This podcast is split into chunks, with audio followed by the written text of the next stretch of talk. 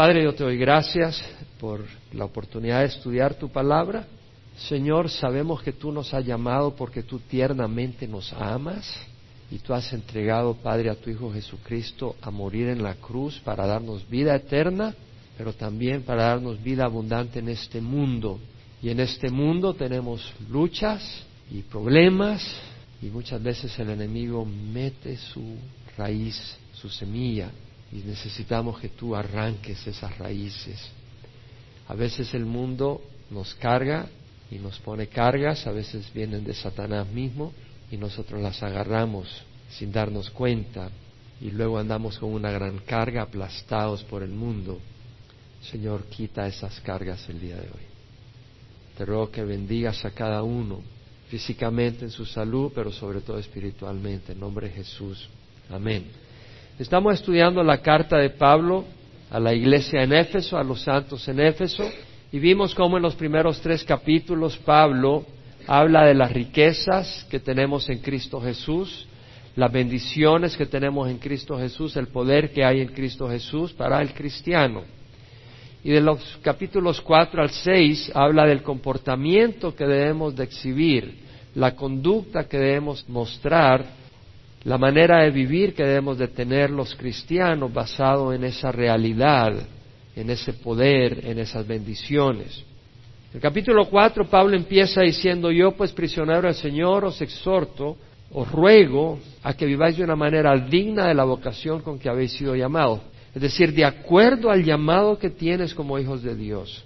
Y dice, con toda humildad y mansedumbre, con paciencia, soportándoos unos a otros en amor. Lo primero que toca Pablo acá es la unidad, con paciencia, soportándonos unos a otros en amor, con toda humildad y mansedumbre, esforzándoos por preservar la unidad del Espíritu en el vínculo de la paz. Hay que hacer un esfuerzo para mantener la unidad. Se requiere un esfuerzo. Y tenemos que mantener ese esfuerzo nosotros como iglesia. Y en su hogar cada uno tiene que hacer ese esfuerzo. O una persona es capaz de destruir un hogar, pero que no sea porque tú no hiciste tu parte. Haz toda tu parte para mantener tu hogar. Haz toda tu parte para no ser un instrumento de división y destrucción en tu iglesia. Para eso se requiere humildad y mansedumbre, no arrogancia. Pablo menciona en el capítulo 4, versículo 17, después de decir cómo vivir, os ruego que viváis de una manera digna de la vocación con que habéis sido llamados. Porque créeme, hermano, que Satanás está trabajando a tiempo completo para provocar divisiones y destrucción. El enemigo ha estado tratando de sembrar semillas de división y semillas de inquietud que no vienen de Dios y que no son naturales, son sobrenaturalmente alimentadas. Y muchas veces la persona no se da cuenta que está siendo un instrumento del enemigo, está siendo una víctima del enemigo en su comportamiento. Y tenemos que tener cuidado de no caer en la trampa del enemigo. Pablo luego dice cómo no vivir. En el versículo 17 dice, esto digo pues y afirmo juntamente en el Señor. Es decir, esto testifico estando en Cristo, que ya no andéis como andan los gentiles, en la vanidad de su mente, es decir, en una mente vacía, una mente que no está pensando eternamente, sino que está pensando en lo temporal, en lo inmediato, sin pensar en las consecuencias, que no está pensando sanamente, que está pensando solo en los placeres, porque como una persona ciega solo en lo que se siente, en lo que causa deleite, es en eso lo que mueve su vida, porque no tiene la luz de Cristo, porque no tiene a Cristo. Por eso dice Pablo, están entenebrecidos en su entendimiento los gentiles, los no creyentes. Pues no tienen a Cristo que es la luz del mundo. Excluidos de la vida de Dios. ¿Por qué? Cuando tú no tienes a Cristo, tú no vives la vida que Dios ha planeado para ti. Y no solo no vives la vida que Dios ha planeado para ti, pero estás separado de la vida que es Dios y vas a ir al infierno. Entonces Pablo dice, el gentil está viviendo una vida que no es sabia, es una vida que no es sustanciosa, es vacía, come, tiene relaciones íntimas, pasa placeres, pasa problemas, compra su casa o paga renta y luego se muere. Eso es toda su vida. No hay un propósito, vacío, entenebrecido ese entendimiento, porque no tienen a Cristo, su mente no funciona con sabiduría. Esa maquinaria no funciona bien. Están excluidos por causa de la ignorancia que hay en ellos, por la dureza de su corazón. Tú puedes endurecer tu corazón a la voz de Dios y hay un momento donde tú no respondes a la voz de Dios, no oyes la voz de Dios y como un pez muerto baja con la corriente, es arrastrado por la corriente en vez de nadar contra corriente. Y por eso dice, habiendo llegado a ser insensibles, se entregaron a la sensualidad para cometer con avidez toda clase de impureza. Pero vosotros no habéis aprendido a Cristo de esa manera, dice Pablo. O sea, Cristo no va a inspirar ese comportamiento. Si en verdad lo oíste, si en verdad has oído la voz de Dios y habéis sido enseñados en Él conforme a la verdad que hay en Jesús. En cuanto a vuestra anterior manera de vivir, os despojéis del viejo hombre. Es decir, la conducta del hombre puede considerarse como un vestido, una ropa. Y Pablo dice, despójate del viejo hombre que se corrompe según los deseos engañosos. Es decir, quítate esa ropa y póntete la de la conducta de Cristo. Y mira que dice que se corrompe, se va corrompiendo, se va pudriendo más, y lo podemos ver. Nuestra sociedad es cada vez más corrupta, ¿cierto o no? Es cada vez más corrupta. Yo vine a Estados Unidos en el 81 Men, como dicen acá, la sociedad ha cambiado radicalmente al 81 al 2015. Radicalmente. Pero qué diferencia la sociedad de ese año a este año. se ha corrompido. Y la palabra lo dice. El hombre natural se va corrompiendo. Entonces dice, tú quítate esa conducta y vístete renovado en el espíritu de vuestra mente del nuevo hombre es decir, de Cristo, la conducta de Cristo que ha sido creado en la justicia y santidad de la verdad. Es decir, la verdad es santa, pura, es recta. Y dejando a un lado la falsedad, hablad verdad cada cual con su prójimo porque somos miembros los unos de los otros. Airaos, pero no pequéis. No se ponga el sol sobre vuestro enojo. Vimos de que muchas veces nuestro enojo es egoísta, pero puede haber ocasión para un enojo justo. Y hablamos como Jesús tuvo enojo justo, como Pedro mostró enojo justo, como Pablo mostró enojo justo, pero no permitir que el enojo abrigue en nuestro corazón pecado y se convierta en un arma asesina. el Señor habló de que la persona que esté enojada con su hermano ya cometió asesinato en su corazón. Ni deis oportunidad al diablo porque eso es lo que se produce cuando tú permites que el enojo ahí esté estás dando oportunidad al diablo. El que roba no robe más, sino más bien que trabaje haciendo con sus manos lo que es bueno a fin de que tenga que compartir con el que tiene necesidad. Pablo dice, no salga de vuestra boca ninguna palabra mala, sino solo la que sea buena para edificación según la necesidad del momento, para que imparta gracia a los que escuchen. No salga de vuestra boca ninguna palabra mala, sino solo la que sea buena para edificación según la necesidad del momento para que imparta gracia a los que escuchan. Y Pablo está diciendo ahí palabra mala. La palabra mala en el griego, sapros, quiere decir corrupta, corrompida, podrida, gastada y ya es inútil, inservible, sin valor. O sea, Pablo dice, no digas una palabra que sea podrida o que no tenga valor.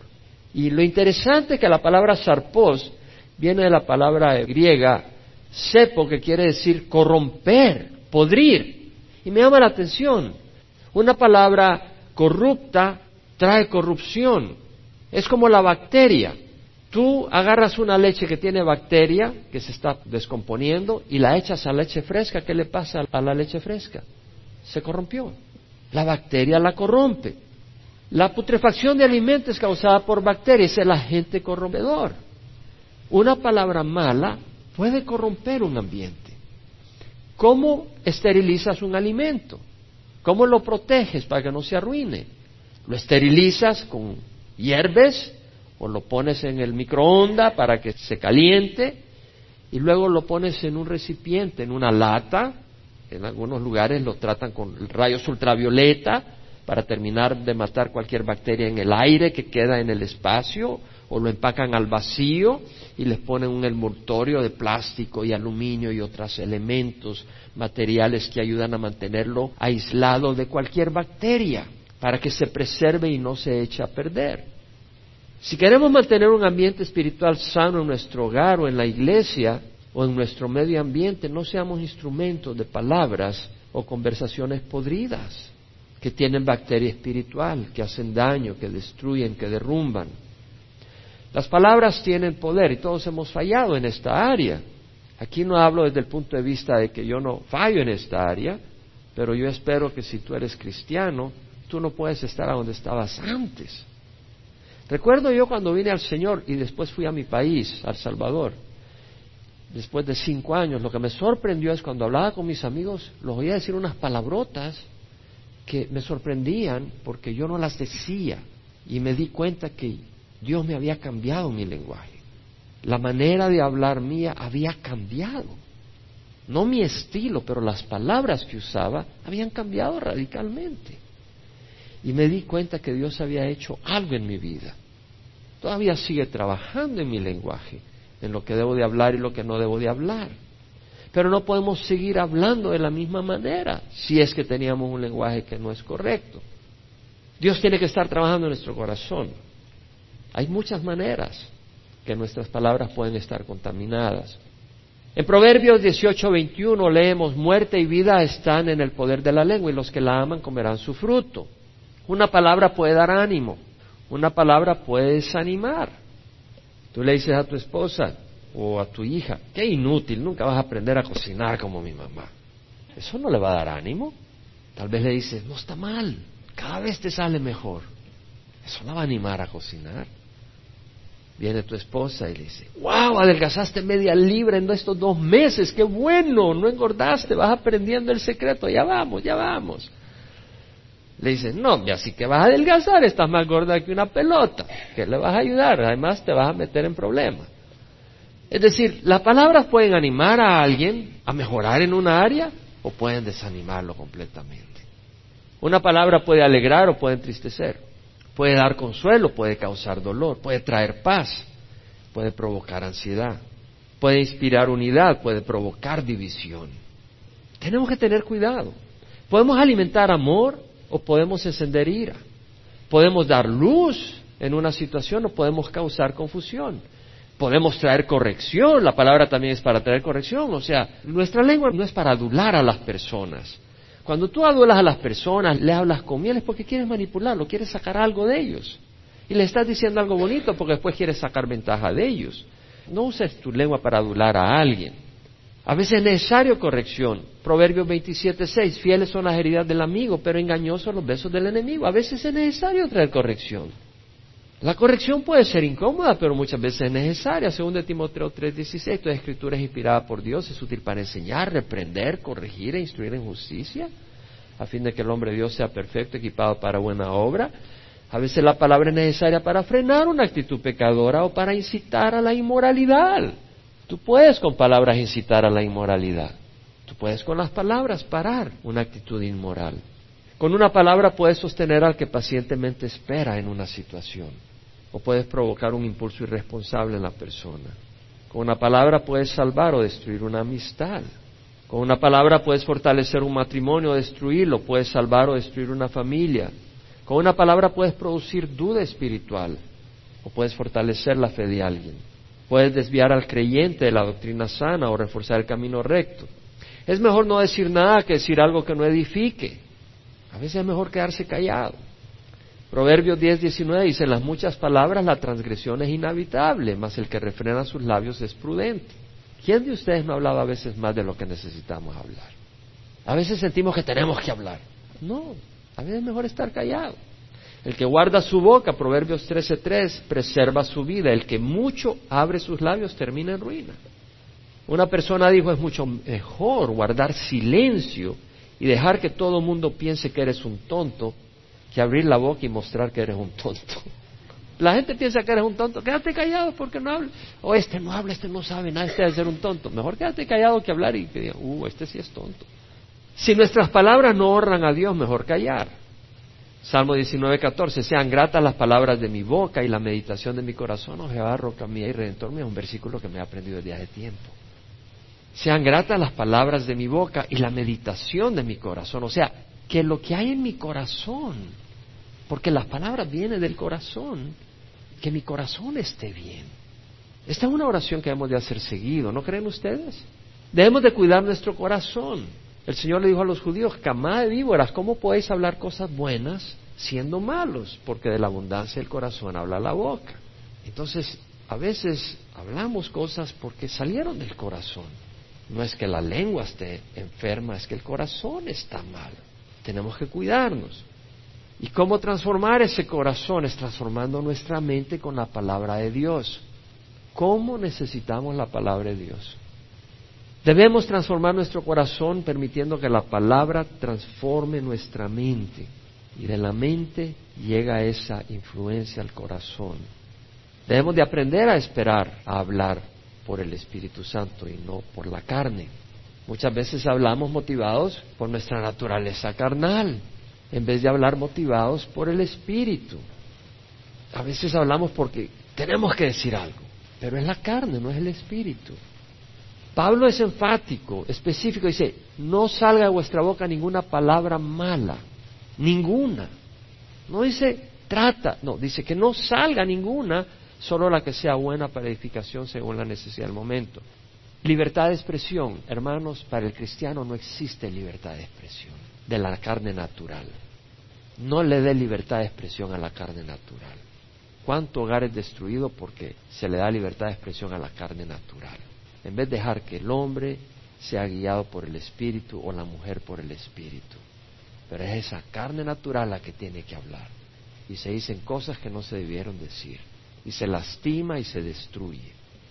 Oswald Chambers dice, no salga de vuestra boca ninguna palabra mala, sino solo la que sea buena para edificación según la necesidad del momento. Algo que edifique. Si no va a edificar, no hablemos. Oswald Chambers dice, mira que tu conversación sea edificante, que sea algo bueno, constructivo, no una conversación santulona. Tú ves, oh, mi hermanito, y usas palabras santulonas, pero no edifica. Dice que sea una conversación sólida, real, que haga que la gente sea fortalecida en la palabra de Dios. Es tan importante que seamos sal y luz. A veces nos desanimamos cuando queremos ser sal y luz en el mundo.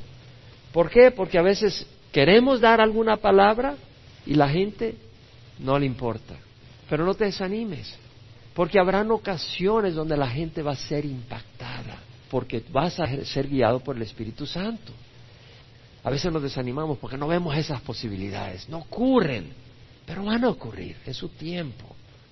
Seamos sal. Decía Oswald Chamber, que sea algo sólido, que la gente sea fortalecida en la palabra de Dios, que tenga un carácter más sólido, que la gente tenga mayor fortaleza en su vida práctica. Y si no va a ser así tu conversación, mejor no hables. No todo edifica. Si es mentira, no va a edificar. La mentira nunca edifica. Si es verdad pero no es oportuno, no edifica. Tú le dices a alguien, oye, qué feo sos, pues no creo que edifique, puede que sea la verdad. O le dicen, no, mujer ni conoció a Dios, ya se está quemando en el infierno. No puede, que puede ser que tal vez no conoce a Dios, pero no, es oportuno, ¿no crees? Alguien decía, think, antes de hablar, think, piensa. Y la T es para, is it true? ¿Es verdad? Y la H, is it honorable? ¿Es honesto? ¿Es honrable? La I, is it inspired? ¿Es inspirado por Dios? La N, is it necessary? ¿Es, necesario? Y la is it kind? ¿Es amable? Think. Pero muchas veces hablamos sin pensar. Y tenemos que tener cuidado. Tenemos que pedirle al Señor, porque nuestra naturaleza es hablar sin pensar. Según la necesidad del momento. O sea, la motivación al hablar es la necesidad del oyente. Por eso dice Filipenses Pablo, nada hagáis por egoísmo o por vanagloria, sino que con actitud humilde cada uno de vosotros considere al otro como más importante que a sí mismo, no buscando cada quien sus propios intereses, sino los intereses de los demás. Entonces, si vamos a hablar, no es buscando mis propios intereses, nada hagáis por egoísmo o por vanagloria, no voy a hablar buscando mi vanagloria. Oh, mira quién soy yo. A veces uno solo habla de uno mismo. No, no hables para vanagloriarte, habla para edificar a la otra persona. La motivación no es para impresionar a otra persona, ni para alardear. Nuestras palabras deben ser oportunas según la necesidad del momento. Hay palabras que no son oportunas, pueden ser correctas, pero fuera de tiempo. Que imparta gracia a los que escuchan. La palabra gracia, charis. Que la palabra gracia quiere decir gracia, un favor inmerecido, pero también quiere decir algo que es amable, algo que deleita, que agrada, encanta, es un favor, en otras palabras, Pablo dice, no salga vuestra boca ninguna palabra mala, solo la que sea buena para edificación, sea una necesidad del momento, para que imparta un favor. que sea de provecho, que beneficie a quien escuche. Y la palabra gracia trae la idea de que sea algo que se transmite con gracia, con amabilidad, con suavidad. Según de Timoteo 2, 24, 26, Pablo le escribe a Timoteo, pero se aplica a todos los que servimos a Dios, todo siervo de Dios, todo discípulo de Cristo. El siervo del Señor no debe ser rencilloso, sino amable para con todos, apto para enseñar, sufrido, corrigiendo tiernamente a los que se oponen. Y aquí está hablando a los no creyentes. Porque si acaso Dios le da el arrepentimiento que conduce al pleno conocimiento de la verdad y volviendo en sí escapen del lazo del diablo estando cautivos de él para hacer su voluntad.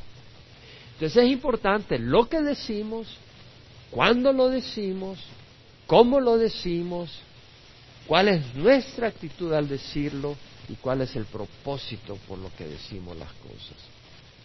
Pablo escribiéndole a Tito, capítulo 2, 2 al 5, los ancianos, está hablando de las personas mayores en el Señor, no necesariamente en edad, deben ser sobrios, dignos, prudentes.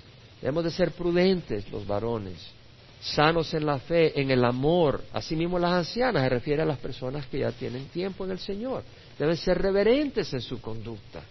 Su lenguaje debe ser reverente, no calumniadoras. Las palabras pueden ser calumnia, chisme, que enseñen lo bueno.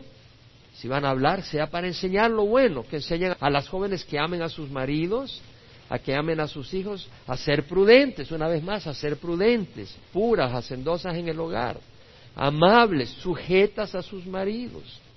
La humildad implica sujeción al liderazgo en el hogar y en la iglesia. Para que la palabra de Dios no sea blasfemada, asimismo exhorta a los jóvenes a que sean prudentes. Tres veces menciona en estos tres versículos la palabra prudente, Pablo. Y luego dice, y no casa al Espíritu Santo de Dios por el cual fuiste sellados para el día de la redención. Qué increíble que podemos entristecer al Espíritu Santo. A Dios lo podemos entristecer. Y la palabra que se usa acá en el griego, lupeo, quiere decir causar pesar, apesadumbrar, causar tristeza. Podemos causarle tristeza al Espíritu Santo que habita en nosotros. Podemos entristecer a Dios. ¿Te has puesto a pensar en eso? Todos nosotros en alguna ocasión hemos entristecido a Dios. Y tenemos el Espíritu Santo en nosotros y podemos entristecerlo. Ahora, tú no puedes entristecer una fuerza. Los testigos de Jehová dicen que el Espíritu Santo es una fuerza. ¿Cómo vas a entristecer una fuerza? El Espíritu Santo es una persona, es Dios.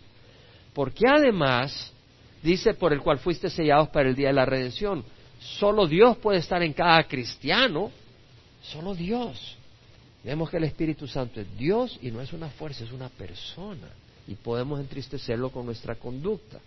Cada vez que decimos palabras dañinas, insolentes, venenosas, divisivas, calumnias, chismes, entristecemos al Espíritu Santo. Cada vez que decimos palabras dañinas, insolentes, venenosas, divisivas, calumnias, chismes, entristecemos al Espíritu Santo. Si tu hijo o tu hija habla palabras injuriantes o falsas contra su hermano, te va a cortar el corazón. Si herimos con la lengua a un no creyente, vamos a cortar el corazón de Dios, aunque no sea creyente la otra persona, porque Dios la ama y quiere que venga el arrepentimiento. Y nuestra conducta siendo cristianos lo alejan de Dios. Ahora vengo a donde creo yo que Dios quiere hacer negocio. Si no ha hecho negocio en lo anterior, que creo que es una exhortación sana para todos nosotros, podemos decir amén. Yo creo que el Señor va a hacer negocio en lo que viene ahorita. Sea quitada de vosotros toda amargura, enojo, ira, gritos, maledicencia, así como toda malicia. Sed amables unos con otros, misericordiosos, perdonándoos unos a otros, así como también Dios os perdonó en Cristo. La amargura nace y produce raíces cuando uno no perdona. La amargura es destructiva, invade, contamina a otros, en Hebreos 12, 14 al 15, el autor dice, buscad la paz con todos y la santidad sin la cual nadie verá a Dios. Buscad la paz con todos y la santidad sin la cual nadie verá a Dios. Mirad que nadie deje de alcanzar la gracia de Dios, de que ninguna raíz de amargura brotando cause dificultades y por ella muchos sean contaminados que ninguna raíz de amargura brotando cause dificultades y por ella muchos sean contaminados. Toda amargura, ponme atención, comienza con una ofensa. ¿Quién de ustedes no ha sido tentado a ser amargado?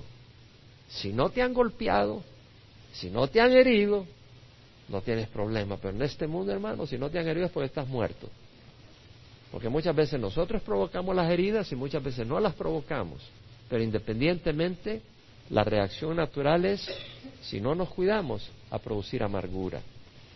Toda amargura comienza con una ofensa. Alguien o algo te causa pérdida, un daño injusto y te produce dolor emocional.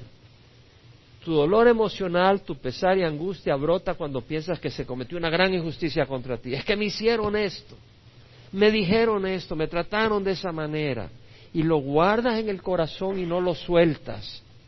Sentir enojo y resentimiento es común cuando creemos que alguien ha tomado ventaja de nosotros o alguien nos ha maltratado, pero si dejamos que el resentimiento madure, se convierte en una úlcera emocional corrosiva, se convierte en amargura.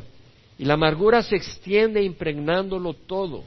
Es una condición persistente de resentimiento, un resentimiento latente como brasas encendidas que no se apagan. Ahí están las brasas, ahí está encendido, no es un fuego grande, son las brasas que ahí están, todo el tiempo encendidas. Es una de las emociones humanas más tóxicas y destructivas. Si continuamente abrigamos en nuestra mente pensamientos de cómo hemos sido victimizados, pronto se vuelve una parte esencial de quiénes somos, toma posesión de nuestra personalidad y terminamos siendo víctimas no tanto de otros, sino de nosotros mismos. Porque el otro tal vez nos hizo daño, tal vez nos dijo, tal vez nos trató, tal vez nos miró de cierta manera, pero eso ya pasó. Pero ahora mi actitud de resentimiento que se convierte en amargura me empieza a destruir a mí y mi enemigo ya no es esa persona, soy yo el que me estoy haciendo daño porque no estoy soltando ese comportamiento. La amargura resulta cuando estamos obsesionados a culpar a otra persona, no la soltamos, no la dejamos ir y no nos damos cuenta que esa persona no la hemos atrapado, nosotros estamos atrapados por esa cadena. Culpamos a esa persona por nuestra miseria. Y en lugar de rehusar que lo que ocurrió me impida caminar libremente en abundancia, decido aferrarme a eso. Y aferrado a eso, vivo una vida amargada. El abrazar amargura tiene malas consecuencias, prolonga tu dolor emocional, te conlleva la ansiedad y depresión, te incita a actos vengativos que pueden llegar a ser violentos, te priva de una vida plena y llena de gozo, te roba tu energía vital que pudieras estar usando para alcanzar tus metas. Afecta tu salud, te causa insomnio, presión alta, dolor de espalda, dolor de cabeza, condiciones abdominales, te ciega e impide que reconozcas que tú tuviste responsabilidad tal vez para contribuir que la otra persona te haya tratado de la manera como te trató. Entre más contemplas y meditas obsesivamente en la injusticia sufrida, óyeme, esto es importante en tu propio hogar, parejas, con tus padres, en la iglesia. Entre más contemplas y meditas obsesivamente en la injusticia que aparentemente sufriste y en tu enojo que aparentemente es justo, menos te concentras en lo que necesitas hacer para sanar emocionalmente y más te enfocas en las personas que tú percibes como el perpetrador de la ofensa. Pero tú no tienes control sobre la otra persona, tienes control sobre ti mismo para dejar ir esa amargura con el poder de Dios, porque te está destruyendo. Tú medita porque sé que el Señor te está hablando, porque a un nivel o a otro todos en algún momento hemos sentido resentimiento y se necesita el poder del Espíritu para liberar esos sentimientos y tener cuidado que no se convierta en amargura y si se está convirtiendo en amargura, este es el día de recibir el regalo de liberación, porque la amargura, la persona amargada se mira amargada, lo refleja, porque está destruyendo su vida. Es importante reflexionar algunas cosas cuando empiezas a sentir amargura. ¿Será posible que la persona que te ofendió o lastimó lo hizo intencionalmente? ¿Será posible que no lo hizo intencionalmente? ¿Que no lo hizo maliciosamente para dañarte? sino que tal vez la persona estaba buscando sus propios intereses y en el proceso te tiró de lado. No porque estaba buscando dañarte, sino porque está concentrado en sus metas. Y concentrado en sus metas te lastimó. No era su intención lastimarte, pero hizo eso. Entonces no puedes considerar a esa persona de la manera que la estás considerando. Si la persona te trató de lastimar a propósito, ¿será posible que tú provocaste esa ofensa? En tal caso, la persona que te ofendió lo hizo pensando que estaba tratándote de la manera que debió tratarte. Y tú no te estás dando cuenta que tú tuviste parte en la ofensa que recibiste. Si quieres salir del hoyo de la amargura, necesitas reconsiderar a la otra persona, evaluarla desde otro ángulo. Tal vez tú contribuiste a tu comportamiento ofensivo, tal vez es hora de que consideres que tú hayas tenido parte en que la persona te haya tratado de la manera que te trató. Si no le diste ningún motivo a la persona para que te trate como te trató, que por puro capricho y maldad te pateó, aún así el único remedio eficaz para que la amargura no te destruya, ¿sabes cuál es? El perdón, perdonar. Solo el perdonar nos permite soltar los rencores y resentimientos. El perdón es el antídoto más efectivo contra el veneno de la amargura que uno ha sintetizado en su propio corazón. Cuando tú decides perdonar al que te ofendió, no lo haces tanto por el que te ofendió, sino por ti mismo. Es tu bienestar lo que está en juego. Mucho de lo que está acá lo he leído de Leon Seltzer y de Stephen Diamond. No es una escritura espiritual de parte de ellos, es una consideración de la emoción y de lo relacionado con la amargura. Y me pareció muy pertinente y obviamente yo lo he modificado bastante. Alguien dijo, quien abriga amargura y resentimiento es como la persona que se toma un vaso de veneno y dice, muérete. O sea, la persona lo ofendió y entonces lo mira, me voy a vengar y se toma un vaso de veneno enfrente de él y dice, muérete y tú te estás muriendo. Martín Lutero dijo, nunca cedas a la tentación de la amargura, no cedas. Amy Carmichael, la misionera a la India, dijo, solo hay un camino para lograr victoria sobre la amargura y la ira que naturalmente brota en nosotros. Esta misionera dice, hey, es natural que brote amargura e ira en nosotros, es natural. Tenemos que hacer algo, buscar la voluntad de Dios. Y la voluntad de Dios es que sueltes la amargura. Y cuando la busques, Él te va a dar el poder para hacerlo y vas a tener paz. Y vas a ser librado de la amargura. Erwin Lutzer, si no existe ninguna persona amargada que guarde su amargura para sí mismo en privado. La amargura se transmite y afecta a otras personas, es como un virus. ¿Qué puedes hacer si la amargura se ha abrigado en tu corazón? ¿Qué puedes hacer? Identifica la razón, la causa de tu amargura y enojo. ¿Por qué estoy enojado con esa persona? ¿Por qué guardo resentimiento? Considera cómo tu resentimiento te está destruyendo mental y emocionalmente. ¿Cómo sería mejor tu vida si tú sueltas la amargura y serías libre de esa amargura? En vez de estar pensando en esas cosas, puedes estar disfrutando la paz del Señor y el gozo. Reconoce que el resentimiento y la amargura no honran a Dios y es pecado. Confiesa tu pecado y pídele perdón a Dios. Pídele a Dios poder para perdonar. Perdona mentalmente con tu voluntad a la persona que te ha ofendido aparentemente y déjala ir de la cárcel de tu enojo porque el que está en la cárcel eres tú. Perdona a la persona. O sea, tal vez no sientes perdonar, pero dice, te perdono. Es ahí donde viene el poder de la palabra. No quiere decir que es de promover un comportamiento abusivo en otra persona. Si hay una persona que es abusiva físicamente, perdona, pero no tienes que ir a convivir con esa persona. Si es una persona que te abusa emocionalmente y verbalmente, no tienes por qué estar a la par de esa persona. Pero perdona a esa persona y ora por esa persona. Ora por la persona que te ofendió. En el hebreo la palabra mara quiere decir amargado, amargura. De hecho, en la historia de Naomi, cuando Naomi se va con su esposo y sus dos hijos de Belén a Moab, porque hay una hambruna en Belén, se le muere su esposo, se le mueren sus dos hijos que se han casado pero no le dan descendencia y una de sus nueras se queda en Moab y Ruth decide venirse con Naomi a Belén y le dice, Naomi, no me llames Naomi, que quiere decir placentera, llámame Mara, porque Dios me ha amargado mi destino. Entonces la palabra Mara quiere decir amargado.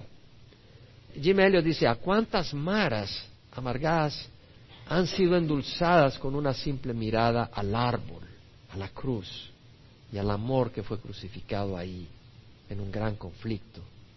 La cruz es el árbol que endulza las aguas, el amor que nunca falla. Vamos a ir a Éxodo, capítulo 15, versículo 22 al 25. Moisés ha partido del Mar Rojo con el pueblo de Israel y salieron hacia el desierto de Shur, anduvieron tres días en el desierto y no encontraron agua. Cuando llegaron a Mara, o sea, le llamaron Mara a ese lugar porque las aguas eran amargas, no pudieron vivir las aguas de Mara porque eran amargas. Por tanto, al lugar le pusieron el nombre de Mara. Y murmuró el pueblo contra Moisés diciendo, ¿qué beberemos? Entonces él clamó al Señor y el Señor le mostró un árbol. Y él lo echó en las aguas. Y las aguas se volvieron dulces. Y Dios les dio ahí un estatuto y una ordenanza y él los puso a prueba. Dios endulzó las aguas amargas y las convirtió en agua dulce. Y tal vez tú has estado bebiendo aguas amargas. Y tal vez de ti fluyen aguas amargas. Y otros están bebiendo de esas aguas amargas. Y estás contaminando a otras personas. Bueno, hay una respuesta. Y es venir a la cruz. Primera de Pedro 2.24. Y es ahí donde yo encuentro la respuesta para la amargura que ha hecho nido en tu corazón. Él mismo llevó nuestros pecados en su cuerpo sobre la cruz, a fin de que muramos al pecado y vivamos a la justicia, porque por sus heridas hemos sido sanados. Fue el árbol el que endulzó las aguas, es la cruz la que nos sana. Si tú vienes hoy al Señor y tú reconoces que hay amargura en tu corazón y tú entiendes que hay amargura en tu corazón, Va a ser un negocio entre tú y el Señor. Tú vas a orar al Señor y vas a dejar que Él te sane, porque tú no te puedes sanar. Pero tienes que estar dispuesto a soltar tu amargura, a dejarla ir. Ahí donde estás. Puedes reconocer si hay amargura en tu corazón. ¿Sabes en lo que he estado hablando? Hay una persona que viene en tu mente. Hay una situación que viene en tu mente y no la has soltado, la estás rumiando como los bueyes que rumen y rumian y rumian la comida. Y estás rumiando eso contra tu esposo, contra una persona que te hizo daño, contra tus hijos, contra tus padres, contra alguien en la iglesia, y lo estás rumiando. Y se ha vuelto parte de ti. Es decir, ya no existes tú, sino existe esa amargura. Están juntos, están casados. Tú tienes que soltarlo. Y la palabra de Dios dice, Él llevó nuestros pecados en su cuerpo sobre la cruz. Él llevó nuestra amargura sobre su cuerpo, sobre la cruz. Jesús mismo llevó nuestra amargura, que es un pecado, es una falta de perdón. Ese pecado lo llevó en su cuerpo sobre la cruz, a fin de que muramos al pecado, a fin de que muramos a la amargura y vivamos a la justicia, a la vida abundante, porque por sus heridas hemos sido sanados en silencio, pero con tu corazón, repite conmigo. Él mismo llevó mi amargura en su cuerpo sobre la cruz, a fin de que muramos a la amargura y vivamos la vida abundante de rectitud, porque por sus heridas mi amargura ha sido quitada. Recibe la sanidad del Señor, el mejor regalo que puedes haber recibido este año si ya tenías a Cristo. Suelta esa amargura, suelta ese rencor, suelta ese resentimiento. Eso no es bueno, no te ayuda. Vamos a Mateo capítulo 5, versículo 43 al 48. El Señor dice, habéis oído que se dijo, amarás a tu prójimo y odiarás a tu enemigo. Pero yo os digo, amad a vuestros enemigos y orad por los que os persiguen, para que seáis hijos de vuestro Padre que está en los cielos. Porque Él hace salir su sol sobre malos y buenos y llover sobre justos e injustos. O sea, nos dice, si alguien se ha vuelto tu enemigo, no lo odies, no guardes amargura contra esa persona, ora por esa persona.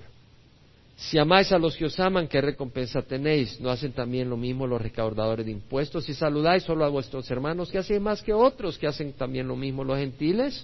Por tanto, sed perfectos como vuestro Padre Celestial es perfecto. En Efesios hemos estado estudiando, Pablo dice, bendito sea el Dios y Padre nuestro Señor Jesucristo, que nos ha bendecido con toda bendición espiritual en los lugares celestiales en Cristo. Bendito sea el Dios y Padre nuestro Señor Jesucristo, que nos ha bendecido con toda bendición espiritual en los lugares celestiales en Cristo. Esa bendición incluye el poder de ser libres de la amargura, ¿no creen? ¿O crees que esa parte no la incluyó Dios en las bendiciones? ¿Crees que Dios dejó eso fuera de las bendiciones? Bendito sea el Dios y Padre nuestro Señor Jesucristo que nos ha bendecido con toda bendición espiritual en los lugares celestiales en Cristo, según nos escogió en Él para que seamos santos y sin mancha delante de Él. Nos escogió para que seamos santos y sin mancha, sin amargura, sin rencores, sin odio. En el versículo 18, mi oración es que los ojos de vuestro corazón sean iluminados para que sepáis cuál es la esperanza de vuestro llamamiento, cuáles son las riquezas de la gloria de su herencia en los santos y cuál es la extraordinaria grandeza de su poder para vosotros, nosotros los que creemos conforme a la eficacia de la fuerza de su poder, el cual logró en Cristo Jesús cuando lo resucitó de la muerte y lo sentó a su diestra, muy por encima de todo principado, autoridad, poder, dominio y de todo nombre que se nombra no solo en este siglo, sino en el venidero. El poder que está a nuestra disposición. ¿Lo vamos a creer o no? El poder que está a nuestra disposición. Ese poder no es para que le voy a echar un hechizo para que se muera ese que me hizo eso. Eso no es el poder que Dios nos dio. El poder es libérame del hechizo satánico que me tiene amargado. Libérame de las cadenas de la amargura, del rencor y del enojo. Ese es el poder. Y Dios nos libera. Las armas de nuestra contienda, dijo Pablo, no son carnales, sino poderosas en Dios para destrucción de fortaleza, destruyendo especulaciones y todo razonamiento altivo que se levanta contra el conocimiento de Dios y poniendo todo pensamiento en cautiverio a la obediencia de Cristo. Todo pensamiento que se levanta contra las cosas de Dios, todo pensamiento de amargura, de resentimiento, de rencor, hay que someterlo a Cristo y no desplazar a Cristo de nuestra mente y decir, no, en esta parte de mi mente yo voy a ser amargo, yo voy a ser resentido, yo no voy a perdonar. El Señor Jesús o es Señor tuyo o no lo es. Él no comparte su gloria con nadie. Se ha quitado de vosotros toda amargura, enojo, ira, gritos, maledicencia, así como toda malicia. Hay momentos de reprender, pero no con gritos, no con malas palabras. Hay momentos de expresar desacuerdo, pero no con gritos, no con odio. Colosenses 3:8. Desechad también vosotros todas estas cosas. Ira, enojo, malicia. Puedes hablar cosas con malicia maledicencia, el lenguaje eso es, de vuestra boca. Hermanos, palabras vulgares, malas palabras, palabras inapropiadas, palabras insultantes, expresiones inmorales. A veces hay expresiones chistosas, mundanas, pero están cargadas de inmoralidad o de vulgaridad. El cristiano no tiene nada que ver con esas palabras. Los cristianos no tenemos por qué decir palabras inmorales, vulgares, ¿En qué nos diferenciamos con el no cristiano? Y mucho menos hacer alarde de ese tipo de comportamiento. No debe salir ese tipo de palabras de nuestra boca. Y entonces Pablo en Efesios nos da la respuesta a la amargura. ¿Qué es lo que dice? Sed más bien amables unos con otros. Hay que hacer algo. Empieza a actuar amablemente con los demás. Aún con las personas con las que tal vez has tenido resentimiento, muestra amabilidad. Misericordiosos, perdonándoos unos a otros, así como Dios os perdonó en Cristo. Ahí está la respuesta. La respuesta al enojo, a la ira, a la amargura, perdonándoos unos a otros, así como Dios os perdonó en Cristo. Y es aquí donde voy a cerrar con algunos versículos. El perdón es no una opción, Es un mandato. En Mateo, vea Mateo 18, versículo 21, se le acercó Pedro y le dijo, Señor, ¿cuántas veces pecará mi hermano contra mí que yo haya de perdonarlo? Está hablando de que haya pecado hasta siete veces, o sea, lo haya ofendido. Y la idea es que el hermano viene a pedirle perdón. Esa es la idea, lo vamos a ver en Lucas. ¿Cuántas veces pecará mi hermano contra mí que yo haya de perdonarlo? Hasta siete veces. Jesús le dijo, no te digo hasta siete veces, sino hasta setenta veces siete. Decir, si tu hermano te ha ofendido y te pide disculpa, no guardes rencor y amargura. Si te falla varias veces, ¿cuántas veces le fallamos a Jesucristo? Es interesante que nosotros a veces marcamos a alguien y no lo soltamos y nos amargamos contra esa persona y nosotros esperamos que Dios nos perdone cada día más de cien veces diarias. No tiene sentido. Lucas habla, capítulo 17, Lucas dice versículo 3, tened cuidado. Si tu hermano peca, repréndelo y si se arrepiente, perdónalo. Es decir, si tu hermano te ofende y te dice, ¿sabes qué? Perdóname, la regué. Perdónalo. Y si peca contra ti siete veces al día y vuelve a ti siete veces diciendo me arrepiento, perdónalo, no seas duro. Ahora vamos a Mateo 18, 23 al 35, donde el Señor viene y añade, el reino de los cielos puede compararse a cierto rey que quiso ajustar cuenta con sus siervos. Y al comenzar a ajustarlas le fue presentado uno que le debía diez mil talentos. El talento son 24 kilogramos, casi 50 libras. Diez mil talentos son 500 mil libras de plata. Eso es más de 3.500 millones de dólares que debía este siervo al rey. Pero no teniendo con qué pagar, su señor ordenó que lo vendieran junto con su mujer e hijos y todo cuanto poseía y que se le pagara la deuda. El siervo cayó postrado ante él diciendo, ten paciencia conmigo y, todo te lo pagaré. Discúlpame, lo siento. El señor de aquel siervo tuvo compasión y lo soltó y le perdonó la deuda. Pero al salir aquel siervo encontró a uno de sus consiervos que le debía cien denarios, el salario de cien días. Pone que veinte mil dólares y echándole mano lo ahogaba diciendo, paga lo que debes. Entonces su consiervo cayendo a sus pies le suplicaba diciendo, ten paciencia conmigo y te pagaré. Sin embargo, él no quiso, sino que fue y lo echó en la cárcel hasta que pagara lo que debía. Así que cuando vieron sus consiervos lo que había pasado, se entristecieron mucho y fueron y contaron a su señor todo lo que había sucedido. Entonces, llamándolo su señor, le dijo, siervo malvado, te perdoné toda aquella deuda. ¿Por qué me suplicaste? Me pediste perdón, me suplicaste, te la perdoné.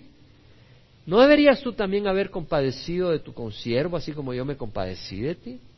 ¿No deberías haber tenido compasión? Y enfurecido su Señor lo entregó a los verdugos hasta que pagara todo lo que le debía. Hermanos, si el Señor nos manda a pagar lo que debemos, ¿crees que vamos a salir del infierno? El único costo que paga nuestra deuda es una vida perfecta entregada en la cruz. Vas a estar en el infierno esperando toda la eternidad para pagar la deuda porque no perdonaste. Así también mi Padre Celestial hará con vosotros si no perdonáis de corazón cada uno a su hermano. No quiere decir de que no hay oportunidad de confrontar el error. Vuelvo a aclararlo. En Mateo 18 el Señor habla en los versículos 15 al 17, si tu hermano peca contra ti, la mayoría de las traducciones dice contra ti, la King James, la New King James, la English Standard Version, la New Living Translation, la Revised Standard Version dice contra ti. Si tu hermano peca contra ti, ve y repréndelo a solas.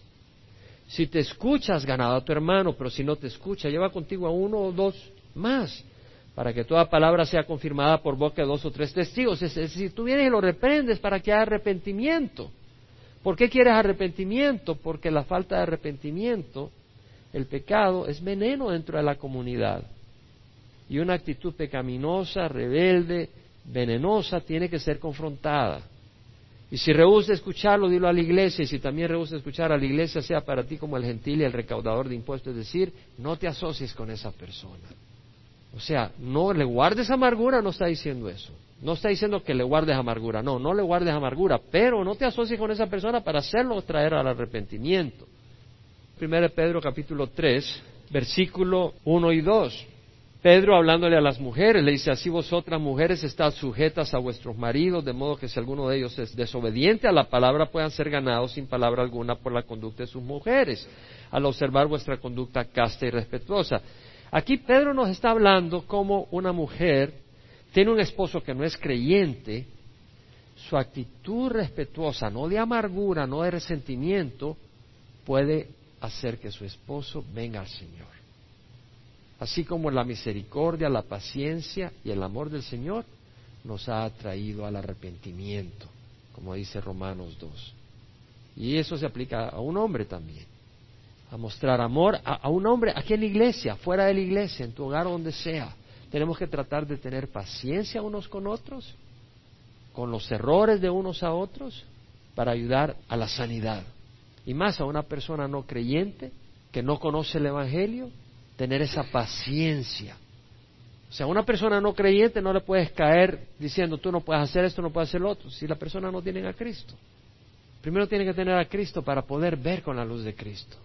Entonces tienes que tener paciencia y en esa paciencia traer al arrepentimiento a la persona. Y el versículo 8 al 12, vamos a cerrar en ello. En conclusión, sed todos de un mismo sentir, compasivos, fraternales, misericordiosos y de espíritu humilde, no devolviendo mal por mal o insulto por insulto, sino más bien bendiciendo porque fuiste llamados con el propósito de heredar bendición. Pues el que quiere amar la vida, no la vida mundana, pero la vida que Dios da y ver días buenos, no necesariamente en Las Vegas, buenos en el verdadero sentido, refrene su lengua del mal y sus labios no hablen engaño. Apártese del mal, la amargura es mal. Haga el bien, sea amable. Busque la paz y sígala, porque los ojos del Señor están sobre los justos y sus oídos atentos a sus oraciones. Pero el rostro del Señor está contra los que hacen el mal. Habiendo oído esta enseñanza, no endurezcas tu corazón Deja que el Señor te hable. Las personas que el Señor ha traído a tu mente, que tú tienes que soltar, que tú tienes que liberar de las cadenas, que no lo atrapan a esa persona, te tienen atrapado a ti, te tienen miserable, te tienen amargado, amargada, suéltalas en obediencia, pidiéndole perdón a Dios y pidiéndole ayuda. Y orando ahora mismo, ahí donde estás, por la persona que tú percibes que te ha hecho injusticia. Perdona por el poder de Dios. Si tú nunca has recibido a Cristo, es lo primero que tienes que hacer. Pedirle a Dios porque tú has ofendido al Señor con tus pecados y pedirle a Dios que te perdone y Él te perdona. Al corazón humilde y contrito no despreciará al Señor. Y recibir sanidad y vida abundante. Ahí donde estás, ora conmigo, ya sea por internet, ya sea aquí o en el salón familiar, ora conmigo. Padre Santo, te ruego perdón por mis pecados. Hoy recibo a Jesús como Señor de mi vida como mi Salvador.